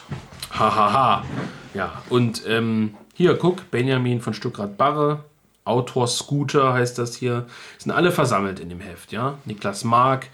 So, und ähm, das ist so äh, Popliteratur gebannt in ein Magazin. Ich will nicht sagen Belanglosigkeit, aber man könnte auch negativ sagen, eine Gruppe von relativ reichen Sprösslingen äh, äh, macht so ein Magazin und sagt sich, wen das interessiert oder ob das wer liest, ist uns eigentlich total scheißegal. Ja. ja, ja. Aber das ist also, deswegen ist halt. Man weiß es ja nicht, man weiß es ja nicht. Ähm, ja, und äh, das ist halt so ein bisschen die Frage. Ne? Es ist also, ja auch ähm, symptomatisch, dass es dann eingestellt worden ist. Aber äh, Volker, warum sollte, warum sollte man äh, Popliteratur lesen? Als ja. Rechter vor allem auch. Weil es geil ist. Weil es geil ist, ja. Mhm. Also einfach, weil du sagst, ähm, Literatur hat ihren Wert.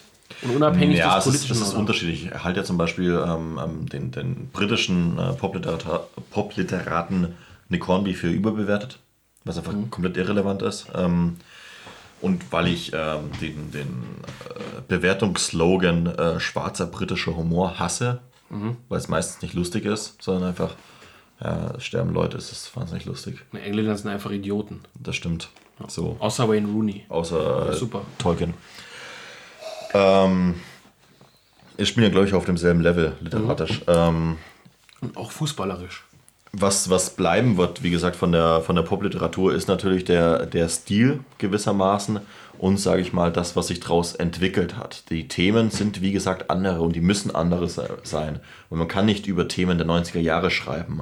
Das würden bestimmt Leute von der AfD gut finden, wenn man das machen würde, in, in einer Zeit zu leben, die nicht mehr äh, stattfindet. Aber heutige Literatur, heutige Filme, heute, heutige ähm, ähm, ähm, Musik muss im Hier und Jetzt immer verwurzelt sein. Mhm. Und, und wenn du nicht komplett behindert bist, dann schaffst du das auch. Ja, die Frage ist ja, ähm, wenn du gegenüberstellst. Nehmen wir mal an, du hast eine jugendliche Rechte die geschult ist an Dominik Viner. Nur mal als, äh, als, als, als krasses. Das wünscht ihr sicherlich, ja. Nee, nee, nur mal als, als krasses Bild aufgebaut. Die ähm, auf Ästhetik setzt, auf Radikalität setzt, auf Aktivismus setzt und dann liest du ähm, so Christian Krachtwerk beispielsweise. Ja. Ne? Und dann sagst du dir, das ist dekadenter, widerlicher Müll. Ja. So. Und ähm, das ist gar keine so, also es klingt jetzt blöd, aber das, das kann auch eine Meinung sein, die ich, die ich respektieren kann. Also die Frage ist ja sozusagen aus einer, aus einer politischen ähm, Perspektive, die Popliteratur macht sich ja auch lustig über, diesen, über, über diese, diese Art der altertümlichen Ästhetik, auf dieses, über dieses Schleifen von, von, von, von Sätzen, antiquierte Sprache, Regeln. Ich sag mal so, in Mesopotamia heißt Irony is over. Das ist ähm, das, der, das Fazit, das wir hinter der Popliteratur ziehen müssen. Irony is over. Es funktioniert nicht mehr. Du kannst, ähm, wir leben nicht mehr in einer Zeit, wo du halt doppelt und dreifach ironisieren kannst. Ähm, also manche können das, wie Krach das ja auch tut. Ähm, mal mehr, mal weniger gut, aber das, ähm, was uns übrig bleibt, ist eben die Erkenntnis, dass, es, dass wir jetzt in einer Zeit angekommen sind, in der man Flagge bekennt. Also sagen wir mal, Jasmina Kunke auf der einen Seite, John Höver auf der anderen Seite. Ähm, die haben sicher beide irgendwie ähm, ihre, äh, ihr Lehrgeld bei, bei äh, der Popliteratur investiert, aber die Themen sind andere und es ist ähm, ganz, ganz anders gesinnt und die Leute wollen es ja auch anders lesen. Ne? Das heißt, auch diese ganze Diskussion um Kracht zeigt ja ab 2016, wie sehr das politisch gelesen wird. Das heißt, dass es gar kein Interesse mehr daran gibt, sowas ähm, doppelt und dreifach ironisch äh, dann stehen zu lassen, wie, wie Faserland vielleicht noch, sondern es wirklich darum geht, ähm, das einzuordnen, dass jemand dann eben der Vorwurf gemacht werden muss, ob das nicht rechte Gedanken äh, äh befürworten würde, wenn man sowas schreibt. Und im Umkehrschluss natürlich ähm, dürfen wir sowas lesen, ähm, weil es doch offensichtlich aus der falschen Ecke kommt. Aber würdest du sagen, die Frage muss ich ja dann noch aufwerfen, die späteren Krachtwerke, weil es ja sicherlich auch einige äh, Zuhörer gibt, die sich mit, mit Kracht beschäftigen, im, im Sinne der Popliteratur. Äh, ab Imperium könnte man sagen. Ja, äh, nee. Keine Popliteratur mehr eigentlich, ne? so richtig. Äh, nee, also an sich finde ich, also es ist alles, Faserland ist natürlich hier Popliteratur, aber auch schon sehr, sehr viel weiterentwickelt als eben ähm, die andere Popliteratur. Also sehr, sehr viel konstruierter, sehr, sehr viel mit einer, mit einer deutlichen Metaebene aus. Typisch deutsch. Nee. nee? Nee. Ähm, also nicht, nicht typisch Popliteratur, würde ich mal sagen. Also es ist gar nicht mal so typisch für Popliteratur, würde ich mal sagen. Es ist sehr, sehr aber clever. was ist, was nee, ist aber, Imperium? Nee, aber es ist, sag ich mal, dies, dies, diesen Post-Pop-Literaturstil konsequent zu Ende gedacht. Also wir haben über das Thema Identität vorhin gesprochen und diese Identitätsthemen, die bleiben Kracht auch immer erhalten. Also ähm, 1979 ist ja ein identitätsloser Protagonist. Ähm, in äh, Ich werde hier sein im Sonnenschein und Schatten ist ein äh, ähm, schwarzer Schweizer, der ähm, sich fragt, ähm, Kolonialismus ist schlecht, ähm, aber warum kämpfe ich dann für den Kommunismus in Mitteldeutschland oder in Mitteleuropa? in Imperium wird ja auch diese Identitätsfrage sehr, sehr subtil gestellt durch einen Autor, der offensichtlich ein, ähm, so liest man im Feuilleton, rassistisches Weltbild vertritt. Mhm. Ähm, und ähm, in Die Toten wird das auf einer gewissen, weil der Erzähler in der Perspektive der 30er Jahre verfangen ist, auch auf eine gewisse Weise fortgeführt, was natürlich eine Na, Frage Vor allem im Gegenpol zu den Japanern. Genau, und, und den Amerikanern so. Ja. Wir werden das sehen ähm, am nächsten Werk von Christian Krach, glaube ich, ähm, das auf Eurotrash folgen wird, ähm, hoffentlich, äh, falls es eins gibt, ähm, inwiefern diese Identitätsthematik, äh, sag ich mal, zu einem Abschluss geführt wird. Weil Eurotrash ist ja praktisch mal die, die das, was, wir, was, was du vorhin gesagt hast zum Thema Identitätspolitik, wird in Eurotrash potenziert und nochmal richtig aufgekocht. Und ist, sag ich mal, dieses, dieses Fanal dafür, für mhm. ähm, diese Popliteratur, weil es eine einzige Selbstbeschäftigung ist. Mit sich selber, mit Deutschland, mit der, mit der Familie, mit der man aufgewachsen ist, die angeblich Nazi-Verbindungen hat. Das wirft man dir ja bei Ins Blaue auch vor. Was? Dass das genau das sei. Eine Selbstbeschäftigung. Mhm. Ja, stimmt ja auch. Mhm. Also ist das auch Popliteratur? Nee. Das ist äh, neue deutsche Literatur. Kommen wir zum Thema John Höver nochmal abschließend. Natürlich hat jeder, jeder Zuhörer hat natürlich Europa Power brutal gelesen. Ähm, es gab ja Leute, und äh, wie gesagt, ich scheue ja immer so Vergleiche, weil das ist immer so ein bisschen schwierig. Das ist wie wenn du irgendwie dein, dein, dein erstes äh, Studioalbum aufnimmst und dann sagt jemand, das klingt genau wie die frühen Metallica oder so. Ist halt immer schwierig, solche Vergleiche zu ziehen. Aber natürlich gibt es Leute, die gesagt haben, äh, vom Stil her klingt äh, der Höver, also vom Stil, vom, vom, vom Schreiben her klingt der Höver wie Faserland. Ist ja auch der ähnliche Aufbau. Ja, aber, aber kann man solche Vergleiche ziehen? Also ist, ist Höver sowas wie neue deutsche Popliteratur? Den Begriff gibt es ja schon, eben mit Kracht begründet. Ist das eine neue deutsche rechte Popliteratur? Ähm, haben sich ja auch so biedere Konservative beschwert. Äh, ich sag mal, es hat jetzt keiner das Buch zurückgeschickt mit, mit einer äh, Hassnachricht und gesagt, sie sind ein widerliches äh, Ferkel oder so. Hier wird ja über Ficken und Saufen gesprochen und über Schlägereien. Ferkel. Ferkel. Aber, ähm, aber so in der Art. Also verbal gab es das schon. Natürlich, dass Leute sagen, was ist denn das für ein Schund? Was soll das sein? Wirklich? Ja, klar, also gab es auch, na klar. Also, Wir hatten ja nicht erwartet, dass es viel, viel negativer auch Eben, ich hatte also eigentlich gedacht, dass da Leute die Fensterscheiben in der Enderstraße einschmeißen oder so oder in der Kurzweilstraße. Ja, also so äh, der, der, der katholisch rechte Fackelmarsch gegen, gegen John Höver, ich weiß es nicht. Nee, ähm, Spaß beiseite. Das kam gut an. Und das ist ja auch wieder eine Bestätigung deiner These, dass ähm, gerade bei einer jüngeren Generation natürlich dieses Verhaftete im, in der Realität, das eben sich auch in der Sprache ausdrückt, ähm, ankommt. Und wenn man jetzt, äh, wo ich sehr, sehr überrascht war, und das sage ich ganz, äh, ganz wertfrei, die Rezension, sage ich jetzt mal, von, von Ellen Kositza, äh, gerade bei dieser Veranstaltung in Schnellroda, war ja nahezu bahnbrechend. Also im Sinne von äh, äh, himmelhoch jauchzend zu sagen, das ist äh, ein extrem gutes Buch. Hätte ich nicht erwartet. Susanne Dagen hat es ja nicht gut gefunden. Ich habe es ja einem mir befreundeten kann man sagen, äh, Literaturredakteur der Welt auch geschickt, der auch gesagt hat, er hat nur die Hälfte gelesen, weil es ging ja irgendwie nur um Saufen und, und Schlägereien und so. Und das sei ja irgendwie langweilig. Das spiegelt offensichtlich seine Realität in der Weltredaktion äh, Redaktion nicht wieder, oder was? Nee, komischerweise nicht. Aber ähm, will sagen, äh, es hat auch nicht jeden abgeholt. Nee, das ist ja in Ordnung, aber ich, ähm, wie gesagt, sehr, sehr symptomatisch, dass das bei der Welt natürlich nicht ankommt, weil, wie gesagt, das ist das, was ich vorhin gemeint habe. Es ist ähm, neue deutsche Literatur für in, in einer Zeit, in der es ähm, kein Neutral mehr gibt. Das heißt, Bekenntniszwang. Na, natürlich findet jemand, der ähm, in der Weltredaktion sitzt, dieses Buch nicht gut. Er kann es nicht lesen, ohne mhm. sich ständig vor Augen geführt zu bekommen, was es selber doch für ein Wurm ist. Mhm. Entschuldigung an der Stelle, aber es ist so. Ähm, es, äh, Höver ist in dem Buch, glaube ich, unfassbar brutal, Euro, Europapar brutal, ähm, in weil es, du musst, du musst eine Art von Haltung dazu einnehmen.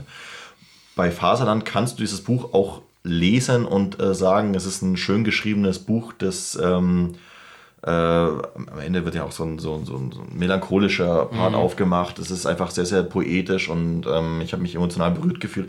Aber du bist nicht gezwungen, in irgendeiner Weise dazu Stellung zu nehmen. Das heißt, du kannst der, der letzte Normie sein. Du kannst Nazis scheiße finden, du kannst ähm, äh, Zecken scheiße finden und du wirst durch das Buch nicht penetriert. Aber mhm. bei Höver ist das nicht so. Wenn das erste Mal, wo dann die, die harten Begriffe ausgepackt werden, wo ähm, äh, das böse N-Wort fällt, da musst du, musst du ähm, sagen, wie du dazu stehst. Mhm. Und das ist, sage ich mal, die, die, denke ich mal, die Essenz, die wir auch vielleicht für, für unser Schreiben rausziehen müssen, weil ähm, bei Jasmina Kunke ist es auch so. Wir würden auch das nach, nach, der, nach zwei Seiten weglegen und sagen, das will ich nicht lesen, sowas will ich nicht lesen. Mhm. Und, und wie gesagt, Krachts äh, neues Buch Eurotrash ist ja ähnlich angelegt, wo wir dann, wo es dann auch Ellen Kurz hat, glaube ich, dann weggelegt und gesagt, ich will sowas nicht lesen. Ja, der Kubitschek hat auch, in der, ich glaube, in der Sezession drüber geschrieben, dass es ein unglaublich schlechtes Buch sei, weil Kracht jetzt auch in dieser... Es hat auch keinen Spaß gemacht zu lesen. Und das, das ist das, was ich meine. Ja, ähm, echt? Ich habe hab mir jetzt äh, kürzlich nochmal das Hörbuch reingezogen. Äh, Tipp, glaube ich, an alle, ich weiß nicht, ob es noch so ist, aber Tipp an alle Zuhörer, man kann, glaube ich, beim SWR ähm, das Hörbuch kostenlos aktuell hören zu mhm. äh, Eurotrash. Also wenn man einfach mal Eurotrash Christian Kracht Hörbuch oder SWR oder so eingibt, den ersten und zweiten Teil kann man da, glaube ich, aktuell kostenfrei, also es ist, glaube ich, auf zwei Teile geteilt. Er selber liest es ja vor, ist unglaublich schrecklich. Also es ja, ist ja. unglaublich schrecklich. Aber wer es halt nicht kaufen will und nicht kennt, der kann es dort hören. Und ähm, ja, Stichwort Höver, also es also die, die, die dümmste Reaktion auf das Buch war ja immer, ähm, ist der Protagonist schon an Leberversagen gestorben, hahaha, ha, ha. und äh, es geht ja nur ums Saufen und so. Und das sind halt aber Leute, muss man auch sagen, muss die das Buch dann halt nicht verstehen. Also man kann das Buch natürlich auch schlecht finden. Also ich sag mal so, man muss ja nicht die Haltung einnehmen, das ist per se gut. Man kann das auch einfach scheiße finden, auf Deutsch gesagt. Aber dann muss man natürlich auch einen äh, fundierten Grund haben. Man könnte ja zum Beispiel sagen, der Protagonist ist mir zu unpolitisch, er ist mir nicht äh, kämpferisch genug, er ist mir nicht, äh, was weiß ich, also warum Leute halt auch äh, straight edge Kampfsportler werden, weil sie halt sagen, sie gehen das Leben auf eine andere, andere Art und Weise an. Ähm, aber, also was auch was für sich hat, ne? Aber ähm, das ist eine andere Herangehensweise und ähm, es gab halt einige Leute, die es, glaube ich, nicht so wirklich verstanden haben, die halt gedacht haben, das ist irgendwie so ein lustiger Saufroman von so einem Burschenschafter. Das ist ja auch in Ordnung. Was auch in Ordnung ist, es hat ja auch einen, einen amüsanten äh, Kern irgendwo, aber es ist halt hochpolitisch. Ja, darum geht es ja. Und äh, wenn ich aus dem Nähkästchen plaudern darf, dann musste ich ja Kamerad Höver davon abhalten, gewisse Szenen auch zu streichen. Man, man muss es aber auch ähm, hochpolitisch äh, äh, schreiben. Es ist, ähm, ja, wie soll man das sagen? Äh, Benedikt Kaiser würde sicher sagen, es ist Klassenverrat, wenn man das nicht tun würde. Aber du kannst doch nicht in einer Zeit wie heute ähm, über die Realitäten schweigen. Naja, Das darf, man, das darf man nicht tun. Das ist genau wie, wie zum Beispiel die fabelhafte Welt der Amelie. Ein wunderschöner französischer Film, der aber die Art und Weise, wie Paris ist, komplett verschweigt. Und das darf man nicht machen. Man darf Paris heute nicht mehr so darstellen, weil Paris so nicht ist. Und, und wir dürfen Deutschland nicht anders darstellen, als wir es tun. Weil, weil Deutschland nicht, Deutschland ist nicht mehr Faserland. Es ist Ja, einfach nicht mehr so. äh, höchstens man schreibt ein utopisches Werk halt natürlich. Ne? irgendwo.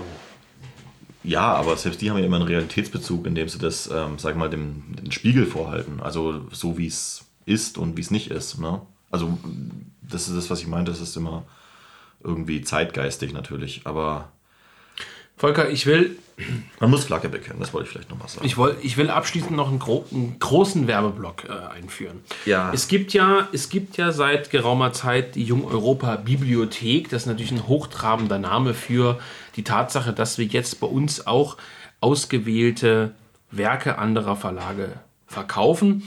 Ist ein lang gehegter Plan, der nun endlich mal umgesetzt ist. Das heißt, wir haben aktuell, glaube ich, 45 oder 46 Titel anderer Verlage im Programm, die man kaufen kann. Ähm, von äh, Geschichten für Fußballultras bis hin zu schöngeistige Literatur, bis hin zu den äh, Sachen Friedrich Georg Jünger, äh, 30er Jahre, Otto Strasser, was auch immer. Und wir haben im Laufe dieser Woche und auch dieser heutigen Podcast-Episode die Werke von Christian Kracht, also die Hauptromane von Christian Kracht, die sechs Stück. Äh, Faserland 1979, ich werde hier sein im Sonnenschein wie im Schatten. Imperium, die Toten und Eurotrash, sechs Stück, aufgenommen in unser Programm. Ähm, Verkaufsprogramm plus Planet Magnon von Live Rand, den wir noch mal gesondert irgendwann besprechen werden. heißt der eigentlich Rand oder Rand? Ich weiß es nicht. Vielleicht heißt er auch Rand. Live Rand. Rand klingt irgendwie krasser. Ja, jedenfalls ähm, kann man die jetzt äh, in kleiner Stückzahl in unserem Netzladen erwerben. Und äh, ja, diejenigen, die jetzt am Ende dieser Popliteratur-Folge Lust bekommen haben, das ein oder andere Buch von Christian Kracht zu erwerben, können das auch bei uns tun. Ich empfehle persönlich, du darfst auch gleich, Volker, ich empfehle erstmal keinen Kracht, sondern ich empfehle wirklich das Planet Magnon von äh, Live Rand. Das Rand Wasser, meine Güte, ist das ein behinderter Name, ne? Eigentlich ist er geil. Na, weiß ich, nee. Live ist ein guter Name. Okay. Live Erik Holm. Dein politischer Ziehvater. Und großer Podcast-Fan, glaube ich. Ja, ich glaube auch, ne? Stammhörer. Jedenfalls, ähm, das kann ich wirklich empfehlen. Und dann würde ich, glaube ich, mal ganz äh, boomerhaft Imperium empfehlen. Von Christian Graf. Ähm, auch von mir ein Werbeblock. Ähm, wer jetzt, sag ich mal, den Überblick über äh, Popliteratur Christian Krach komplett verloren äh, hat, dem seien äh, die vorherigen Podcast-Folgen empfohlen, die jetzt auch alle auf YouTube sind. Also wenn ihr das hört, dann sind, glaube ich, hoffentlich alle Kracht-Folgen ähm, online.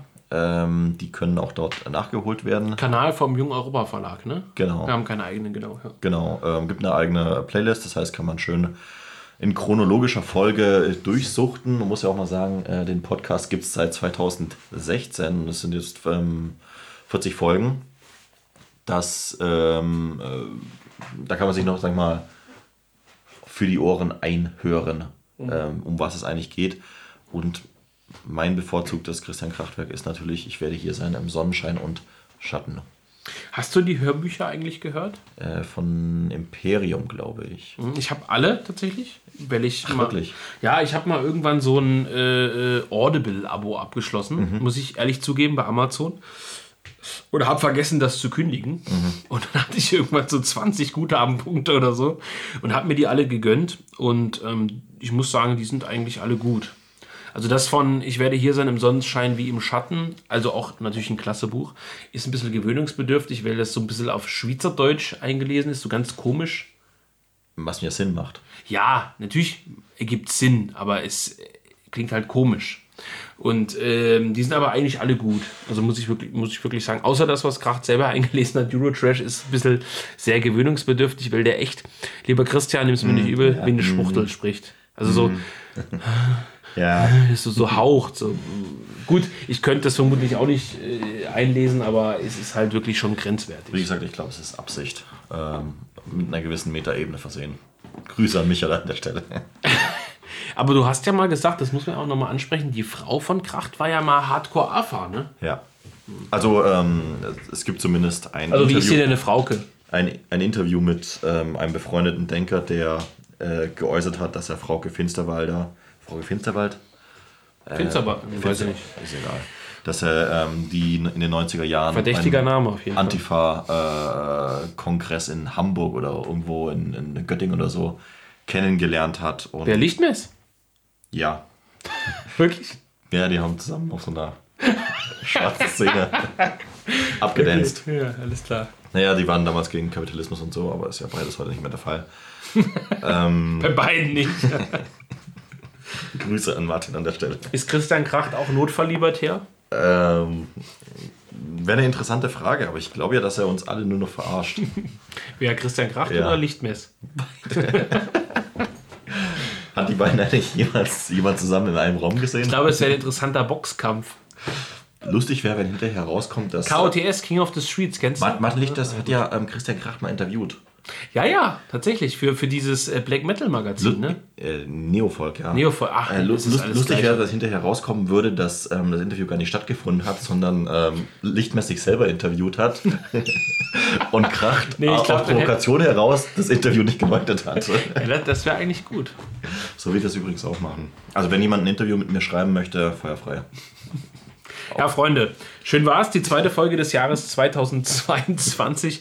Folge, was machen wir denn als nächste Folge eigentlich? Ähm, wir hatten über irgendwas geredet. Ja, diesen Jahresabschluss, aber Nein, ist ein bisschen spät. Ja, wir, wir wollten über ähm, Peaky Blinders reden. Oh ja. Mhm. Aber da ist halt Ist die, die- neue, ist die- da ist die neue Staffel halt noch nicht raus. Ist die Frage vielleicht auch mal in die Runde geworfen, ähm, macht es mehr Sinn, jetzt das vor der neuen Staffel zu besprechen oder wenn die neue Staffel abgeschlossen ist und wir alles gesehen haben? Ja, das ist. Wie gesagt, wir beide große Peaky Blinders äh, äh, Fans, ähm, Fans, sagen wir mal sozusagen auch der, der, der Zeit, des Settings, ein großes Interesse daran. Aber Und weil du auch ein Zigeuner bist, glaube ich. nee, aber es ist tatsächlich ein sehr, sehr interessantes Thema, das sich Ja. ähm, zum Beispiel mit ähm, der Pate verbinden lässt. Mit Und dem- weil das auch Libertäre sind, ne? Ja, es ist, also ich aus meiner Sicht, das ist vorweg, aber ich glaube, dass der Kapitalismus mit diesem Peaky Blinders Ding so ein bisschen geleugnet wird. Nee, naja, okay. Aber ähm, wir wollten auch sprechen über The Big Short.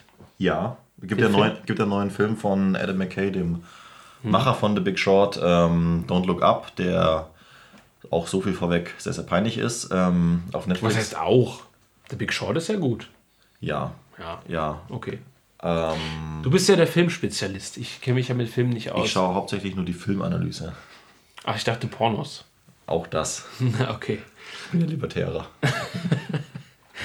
Ähm, Tja, ähm, wir können noch über sehr, sehr viele andere Themen äh, sprechen. Wir könnten auch mal wieder eine Folge mit Benedikt Kaiser aufnehmen. Ich meine, es gibt ja auch noch 15 ja, der Themen. Benedikt steht jetzt äh, tatsächlich öfter zur Verfügung. Also wir wollten ja über das Thema Faschismus nochmal sprechen. Ja. Wir wollten die ganzen Fragen der Zuhörer aufgreifen. Also wir haben ja in dem äh, Podcast aufgrund, äh, soll man, wie soll man sagen, aktueller Entwicklungen über das Thema AfD, Kapitalismus, ähm, Massendemonstrationen, äh, Corona-Politik gesprochen, aber es gab ja sehr, sehr, sehr viele Fragen und ich muss wirklich sagen, ich war überwältigt im positiven Sinne von den extremen Rückmeldungen auf diese Benedikt Kaiser-Fragen. Sowohl auf Instagram als auch auf Telegram als auch auf Twitter gab es wirklich richtig viele ähm, gute Vorschläge, also auch tiefgehende Vorschläge, nicht irgendwie mal so, haha, was solidarischer Patriotismus, sondern wirklich auch äh, richtig abseitige Themen, sage ich mal. Oder sehr ins Detail gehende Themen. Ja, da, da, also zum Beispiel auch das Thema, das ist jetzt für dich gar nichts. Wobei, Fu ja, wobei, vielleicht kommen wir da doch noch auf den Nenner bei bestimmten Dingen. Äh, Fußball, Hooliganismus, Ultras, äh, ein interessantes Thema.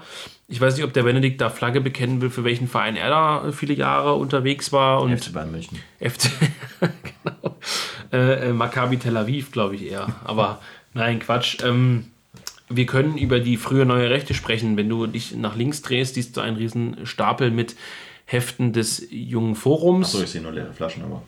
Nee, ja, junges Ja, ja. Forum. Ähm, also es gibt etliche Themen, die wir machen können. Aber wer Bock hat, schreibt in die Kommentare mal rein, was ihm noch einfällt. An dieser Stelle sagen wir Tschüssikowski, wie der liebe Ernie immer sagt, aus Stromberg. Der Ernie. Und der Ernie. Und äh, trinken noch einen schönen Bruchladig, The Classic Lady. Vielen Dank nochmal an den edlen Spender. Schickt uns wer, Alkohol. wer uns Alkohol schicken will, ähm, tut das an die Kurt-Bayer-Straße in 01237 Dresden. Gut, bei der Straße 2, ja. Was habe ich gesagt? 12? Gar keine, gar nichts. Ja. Kurt-Bayer-Straße 2. Freunde, Nicht an Jung Europa adressieren, ich schicke nochmal Wieso? Damit ich es aufmache und nicht Micha. Achso, Moment. Hier nochmal schön einschenken. Sonst ist es weg. Micha trinkt ja keinen Alkohol. Eben, der schmeißt den Müll. Schickt keine Comics. so, und geht natürlich auf jungeuropa.de, andere Verlage ähm, und deckt euch ein mit Christian Kracht und Mich würde auch tatsächlich interessieren, ähm, über was wir jetzt heute geredet haben, ob das Sinn ergibt. Gibt es eine neue deutsche Literatur, eine, eine neue rechte Literatur, eine neue linke Literatur, wie auch immer? Und äh, was wollt ihr davon lesen? Das ist natürlich für mich als Autor interessant. Ansonsten schreibe ich weiter Landsromane. ja, tschüss.